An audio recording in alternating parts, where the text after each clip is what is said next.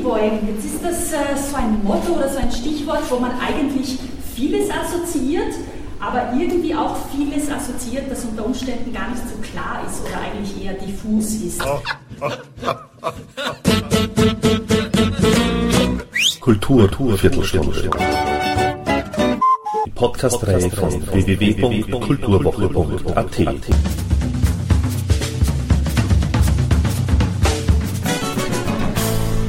Präsentiert von Manfred Horak. So, dann kann es also losgehen.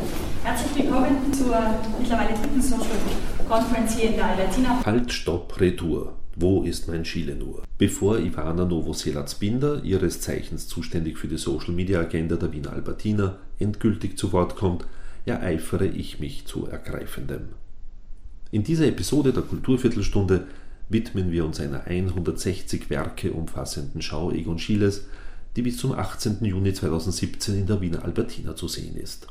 Am Faschingsdienstag lud die Albertina einige ausgewählte Journalistinnen, Bloggerinnen und deren männliche Pendants zur Social Conference und thematisch in die Welt Egon Schieles und der Wiener Bohème. Wie kann man sich diese Zeitenwende vorstellen? Vielleicht mit den verschriftlichten Notizen von Hermann Broch 1908-1909, der da schrieb, dass diese Kultur ihrem Ende entgegeneilt, zeigt ihre senile Geschwätzigkeit. Die Kunst ist ein liebliches Püree geworden, und wenn Sie Kultur sagen, meinen Sie Püree löffeln. Ähnlichkeiten mit dem Heute sind freilich rein zufällig, aber dafür durchaus aller Orten. Ob allerdings die Stillosigkeit von heute in eine friedliche, wenn auch belanglose Ziellosigkeit mündet oder in ein ähnliches Desaster wie in der ersten Hälfte des 20. Jahrhunderts, wird sich noch weisen. Wir haben es in der Hand. Illusionslos und leider auch prophetisch urteilte Hermann Broch in den Jahren 1908-1909 über die kommenden Jahre, als er schriftlich notierte: Nicht ein Stil will enden, eine Zivilisation schickt sich dazu an. Eben diesen Weltuntergang beschrieb in Folge Karl Kraus in Die letzten Tage der Menschheit, wobei darin nichts erdacht, sondern alles zitiert war. Klaus Albrecht Schröder, der Direktor der Albertina Wien, verband wiederum in seinem Einleitungstext Zeitenwende im Katalog zur Ausstellung Egon Schiele und seine Zeit aus dem Jahr 1988 die erwähnten Hermann Bruch-Zitate und das Karl Krausche Mars-Theater mit der Kunst von Egon Schiele, in dem Schröder schrieb, die Kunst von Egon Schiele und Oskar Kokoschka erzählt auf ihre Weise dasselbe wie Karl Kraus die letzten Tage der Menschheit. Die Zeit danach? Nach Weltuntergang. Soweit dazu. Wenden wir uns wieder der Gegenwart zu und also hinein in die Wiener Albertina zur Social Conference am Faschingsdienstagabend 2017, an dem zunächst einmal Ivana Novoselac-Binder einleitende Worte zur Egon Schiele Ausstellung wohlfeil zu formulieren verstand. Danach übergab sie das Wort an Stylistin Olga Schlömer, die im Vorfeld zur Fashion Lounge einen kurzen Einblick über die Mode und deren Veränderung im Fin de siècle gab. Nachzulesen und nachzusehen ist diese Social Conference zum Beispiel auch auf Twitter unter dem Hashtag Salon Albertina bzw. unter dem Hashtag Albertina Schiele. Neben den zwei Hauptrednern werden in dieser Episode auch zwei Musikstücke zu hören sein. Original Shellac-Aufnahmen mit Helen Triggs und dem Song The Bird on Nelly's Head von 1907 sowie Tell Me Pretty Maiden von Florodora von 1908. Ob Egon Schiele diese Lieder jemals zu Gehör bekommen hat, ist mir leider nicht bekannt. Und somit frei nach dem Zitat von Egon Schiele: Kunst kann nicht modern sein, Kunst ist urewig, gleich mal Ton ab. Chile und die Bäume, das ist das Motto unserer Conference, das ist das Motto des Salon Albertina. Und da möchte ich einfach zur Ausstellung von Albertina her euch ein paar Worte sagen. Und ich habe mir dieses Mal auch Verstärkung äh, geholt. Und zwar ist das hier zu meiner äh, rechten Seite Olga Schlömer, die Expertin des heutigen Abends für Fashion und Mode.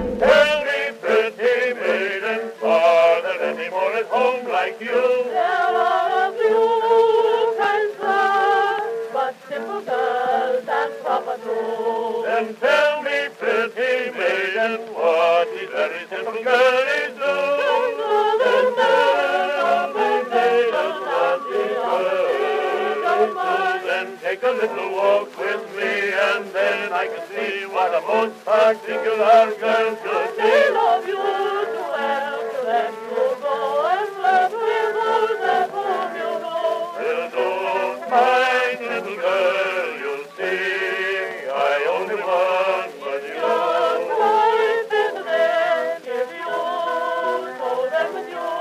I won't get a pin for your sister if you love me. Will you say if I said I like you well? I'd bow to you.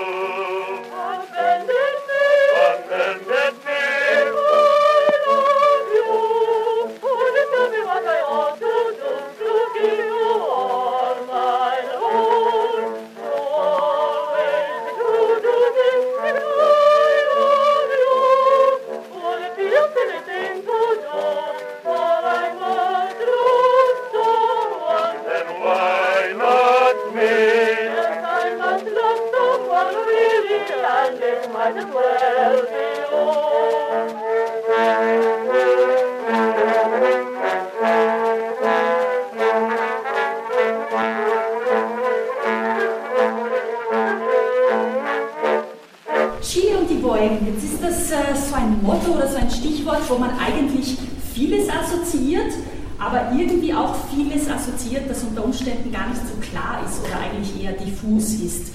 Äh, Gerade bei Schiles Kunst, die ist weltberühmt, jeder weiß, wie Schiele ausschaut, man hat immer den Eindruck, das kennt man auf alle Fälle. Man denkt an Expressionismus, man denkt natürlich an Erotik, wie sollte es anders sein, und man denkt auch an die harschen Emotionen, die da oft äh, zu sehen sind. Ich glaube, gleich hier zu dieser Seite äh, gibt es Gesichter, die uns fast schon ein bisschen fratzenhaft ansehen. Das heißt, auf der einen Seite haben wir eigentlich etwas sehr Bekanntes, möchte ich äh, meinen, oder etwas, das wir meinen zu verstehen. Äh, die Bohème von Chile, da mag man vielleicht jetzt nicht dazu viel wissen, aber ich glaube, auch das sieht man ganz gut auf den Bildern. Man sieht ganz oft ähm, diese Figuren, meistens sind es ja weibliche Figuren, man sieht diese Akte, man sieht einen gewissen Stil, wenn man so möchte, eine gewisse Gesellschaft auch, wenn man so möchte, seien es die Kinder, die Familie, die Partnerinnen oder eben äh, Chile selbst. Das heißt, man hat es eigentlich bei diesem Begriff durchaus mit etwas sehr, sogenannt, sehr äh, Bekanntem zu tun. Gleichzeitig, wenn man jetzt überlegt, naja, Chile ist eigentlich guter Freund Günstling und manch einer würde auch sagen Zögling, ganz altmodisch, ähm, von Gustav Klimt. Und bei Gustav Klimt weiß ich nicht, ob jeder von uns an jene Bohème von Chile denkt, sondern vielmehr an die Bourgeoisie, an die Ringstraße, an eine gewisse Form von Grandezza, wenn man so möchte, nicht wahr? Gleichzeitig ist das Ganze eingebettet in die End- und Hochphase der Monarchie, das heißt, das K- und K-Reich feiert sich hier nochmal selbst.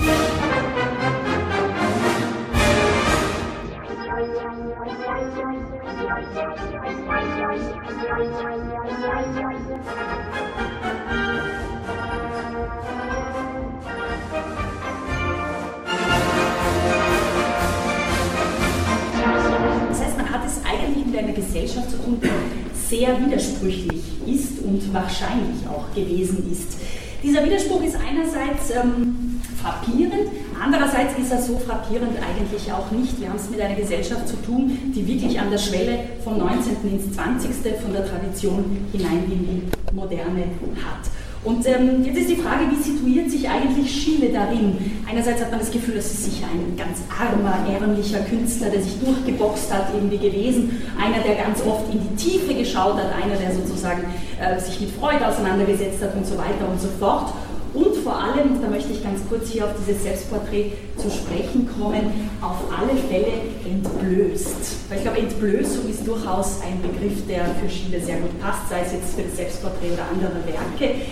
Er entblößt nicht nur, also es ist nicht nur so eine Form von radikalem Realismus, es ist eigentlich schwer überzeichnet, es ist fast fratzenhaft, fast ein bisschen karikaturhaft. Und dann schaut er einen auch noch so äh, naja, irritiert bis bösartig irgendwo dazwischen ähm, an. Und ähm, irritiert ja bis heute, auch das wissen wir von unseren Besuchern, bis heute. Ähm, gilt es nicht nur als schön, was da sozusagen zu sehen ist. Das ist sozusagen die eine Seite Chiles und das ist die, die wir kennen. Ich möchte den Blick auch auf das Selbstporträt mit der Pfauenweste ähm, lenken. Das ist ja ein durchaus untypisches Bild für Chile. Es ist aber nichtsdestotrotz eigentlich ein sehr typisches Selbstporträt. Er schaut uns zwar nicht ganz so böse an, er schaut uns eher von oben herab an, würde ich fast meinen. Ähm, er sagt aber schon sehr viel auch über sein Selbstverständnis und über das Verständnis von sich selbst in der Gesellschaft, die wir gerade kurz angesprochen haben. Er zeichnet oder malt sich vielmehr mit einer Pfauenweste, also man muss sich das vorstellen als samtene, bestickte Weste. Wir wissen relativ sicher, dass er diese nie und nimmer besessen hat. Das Geld war dafür eigentlich nicht da. Das heißt, äh, Schein ist Sein, das heißt, er malt sich mit dieser Weste, um eine gewisse, naja, auch hier Grandezza sozusagen zu zeigen. Der Kragen der Steife, auch der ist mehr Schein als Sein. Schiele konnte sich äh, den textilen, echten Kragen eigentlich gar nicht leisten. Ganz im Gegenteil, er schnitt sich diesen jeden Tag aus Papier zu. Und darauf war er übrigens sehr stolz. Das ist nicht etwas, das er versteckt hat, sondern sozusagen relativ stolz gesagt hat, bis zu zweimal tagtäglich schnitt er sich fein säuberlich seinen Kragen zu und hat ihn dann sozusagen getragen. Also auch hier Schein ist Sein, auch hier ist es durchaus ein gewisser Claim, eine gewisse Message, die er hier ähm, rüberbringen möchte. Und spätestens bei der V-Geste ist uns allen klar, wie selbstbewusst dieser junge Mann gewesen ist. Die V-Geste oder prinzipiell Handzeichen sind ja bei ihm sehr oft zu sehen, oft auch durchaus rätselhaft. In diesem Fall glauben wir oder glaubt die neuere Forschung, dass es sich um die V-Geste von Christusdarstellungen aus Konstantinopel handelt. Wir haben hier gleich ein Beispiel in der äh, Vitrine davor. Christus als Pantokrator, das heißt Christus als Weltenherrscher, Heilbringer und Messias. Und das muss man sich mal auf der Zunge zergehen lassen. Der ist knapp 25 und hat schon ein ganz ordentliches Selbstbewusstsein mit diesem Bild an den Tag gelegt. Vom Heiligenschein wollen wir im Übrigen gar nicht sprechen. Auch der ist natürlich schon ähm, relativ deutlich zu sehen, würde ich meinen. Das heißt, ähm, dieser Widerspruch, sowohl in Schiles Werk und in Schiles Kunst, in Schiles Selbstverständnis auch, ist auch ein Widerspruch, den wir bei dieser Gesellschaft vorfinden, sei es jetzt von der Sezession bis zur Monarchie, sei es von Schiles Welt bis hin äh, zu Gustav Klimt und, und, und Wiener Werkstätte und so weiter und so fort. Das ist eine sehr gespaltene und dafür aber auch sehr spannende Gesellschaft. Eine Gesellschaft, die eigentlich nur in Grauzonen sozusagen gewesen ist, von hellgrau bis dunkelgrau, alles vertreten. Und übergebe, Stichwort Vielseitigkeit und Widersprüchlichkeit, auch an äh, Olga, die uns jetzt über die Mode der Zeit etwas erzählen wird. Every got his pay. Then he'd call for Nell. Trousers neatly pressed and a nice white vest. Buttonhole bouquet as well. On Nelly's little hat, there was a little bird. That little bird knew lots of things he did upon my word. And in his quiet way, he had a lot to say. As the lovers strolled along, your little honey, I will promise that. Said Nellie as she rolled her dreamy eyes. It's a shame to take the money, said the bird on Nellie's hat.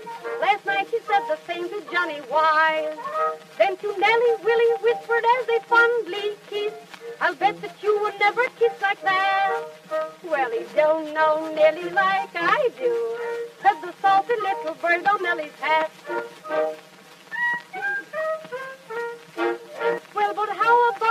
Diamond engagement ring? Of course, said Willie, you return me that. Well, he don't know Nellie like I do, said the salty little bird on Nellie's hat. Wenn wir über Vielseitigkeit sprechen, dann sind wir natürlich auch im richtigen Jahrzehnt, weil genau in, der, in den Jahren, in denen Chile gemalt hat, also seine größte Hilfe gemacht hat und wo er wirklich als großer Künstler dann anerkannt wurde und sich richtig befestigt hat, das ist das Jahrzehnt in Europa vor allem sehr viel passierte. Also die Emanzipation der Frauen vor allem, die Kriege, die Revolution, das Ganze spiegelte sich selbstverständlich in der Mode. Und wir können wirklich in der Mode dieses Jahrzehnts fast alles Mögliche sehen. Wenn es noch anfing, richtig, ähm, sagen wir so, konservativ, die Frauen trugen Korsett, äh, die Röcke waren sehr lang, also die fickten teilweise den Boden, das gab auch noch Schläfen. Wenn wir dann Ende des Jahrzehnts uns angucken, da gab es schon Coco Chanel, da gab es schon Kleider, die wirklich gerade mal die Knie belegt haben. Also wenn man sich das überlegt, dass alles innerhalb von zehn Jahren passiert ist, dann kann man sich vorstellen, wie viel sich für diese eigentlich recht äh, langsame Zeit aus unserer Sicht schon geändert hat. Das, der Tag einer Dame in 1910 bis 1950, 1950 fing so an, dass sie sich erstmal in ein Korsett gezwungen hat, obwohl ich muss sagen, zu der Zeit waren die Korsetts nicht mehr Figur ähm, verändernd, wie das war in den vorigen Jahrhunderten, sondern eher unterstützend. Also die haben deswegen alle so gute Haltung, weil die Korsetts halfen denen wirklich den Rücken gerade zu äh, festzuhalten und äh, der Bauch wurde flach gedrückt. Also deswegen ähm, half es schon einigermaßen gut auszusehen, aber natürlich war es kein Genuss, das zu tragen, weil ähm, unter diesem Korsett gab es noch ein Unterhemd, chemisiert, fast bis zu den Knien, dann Pantalons, dann noch ein Unterrock, dann noch ein Hemdchen über das Korsett und äh, erst danach kam natürlich die Kleidung, die wir dann alle sehen können auf den Bildern und auf den Fotos aus dieser Zeit. Und ähm, das war auch so, dass morgens meistens trugen die Damen Blusen und Röcke, die wie gesagt waren unterschiedlich lang. Erstmal waren sie sehr lang, dann wurden sie immer wieder kürzer. Und die Silhouette blieb sehr schlank. Am, am stärksten beeinflusste die Silhouette damals Paul Poiret, französischer Designer. Und ähm, er hat eigentlich auch fast als Erster damit angefangen, die Kleider so zu konzipieren, dass die Frauen das auch ohne Kosten tragen konnten. Und das war sehr revolutionär, weil, ähm, wie gesagt, damals trugen Korsetts alle und was auch noch wichtig und andererseits für manche Schichten vielleicht nicht so schön war, dass ähm, die Frauen versuchten, ähm, sich von dem Korsett zu befreien, weil bis zu dem Jahr 1900 waren die Korsetts richtig äh, per Hand erstellt und sie waren sehr teuer und das trugen fast ausschließlich nur die Damen aus der höheren Gesellschaft. Und ab dem, also Ende des 19. Jahrhunderts, Anfang des 20. wurden sie dann ähm, genäht mit Nähmaschinen und mit Stahlverstärkung äh, gemacht, so dass endlich mal sich die Frauen aus der Arbeiterklasse auch diese Korsett leisten konnten. Die trugen sie teilweise fünf Jahre lang, bis diese stahlende, unterstützte äh, ich weiß nicht, wie das, genau ist, aber ähm, also diese Unterstützung, die brachen teilweise. Und die armen Damen haben dann Wunden auf dem Körper, aber die waren so stolz darauf, dass sie endlich mal ein Korsett tragen können, dass sie sich nicht so stark davon, nicht so schnell davon verabschieden wollten. Aber, wie gesagt, die Gesellschaft steht nicht an der ersten, an der Stelle. Die Frauen werden immer emanzipierter, sie fahren Fahrräder, sie fahren Autos teilweise auch schon wenn der, der, Krieg ausbricht, wird der Stoff knapp und die Frauen gehen auch arbeiten, überwiegend natürlich in die Krankenhäuser, aber es gab auch welche Frauen, die auch andere Arbeiten machen, Telefonisten, Telegrafisten, alles Mögliche. Und natürlich in der Umgebung konnte man sich wirklich nur frei bewegen, also das musste man. Und deswegen, irgendwann wurde das Korsett dann wirklich äh, nur von sehr wenigen getragen. Die Röcke wurden kürzer, die wurden auch etwas weiter und dann konnte man sich wirklich ziemlich frei fühlen und bewegen. Und ähm, wir können uns wirklich diese ganzen Veränderungen sehr gut eigentlich an den, aus dieser Zeit erhaltenen Fotos und auch Filmen sehen. Allerdings muss ich sagen, ähm, diese Fotos und Filme sind alle schwarz-weiß. Und wenn wir Bilder angucken, die wirklich sehr, sehr, er geht sehr intelligent und präzise mit Farbe um, dann können wir uns wirklich vorstellen, dass das Leben da auch richtig bunt war. Auch Mode, wenn wir uns als würden uns die Mode vorstellen. Und dafür danken wir natürlich Schiele, weil, wie gesagt, er zeigte uns, dass das Leben ist Farbe, äh, hat Farbe, dass die Frauen, die normale Frauen, die er gemalt hat, dass sie wirklich keine Damen, die richtig steif stehen, sondern sie leben vor uns und jetzt möchte ich gerne übergeben dazu, dass ich sage, was ähm, ich eigentlich mache. Ich bin Stylistin von einem Projekt, das heißt To Be Abused. Und unser Projekt stellt sich auch als Ziel, die normale Frauen, die Frauen, die jetzt mit uns zusammenleben, dass wir sie in die äh, Musen von den alten Meistern verwandeln. Und äh, für unser Projekt benutzen wir auch wirklich auch extra keine echte Vintage-Kleidung, ähm, weil wir gehen davon aus, dass man kann wirklich tatsächlich mit der Zeit auch spielen und man kann tatsächlich entweder bei H&M sich etwas kaufen oder zum Beispiel die Bluse, die ist von einem russischen Designer, äh, Leitung Markt, bei dir gemacht. Andererseits, genau, andererseits, man kann natürlich sich etwas in einem anderen Preisklasse benehmen, also zum Beispiel das Kleid von äh, Diana ist von David Melkson, also eine schwedische Firma, also etwas mittleren Segment. Man kann sich natürlich auch mit Chanel kleiden und auch wie eine Dame von Baldini aussehen. Das Leben ist so, man muss einfach nur das genießen. Man kann wirklich, Mode ist auch dafür da, um tatsächlich unsere Laune zu widerspiegeln, unsere Gesellschaft zu widerspiegeln. Vielen Dank. Thank you and good night.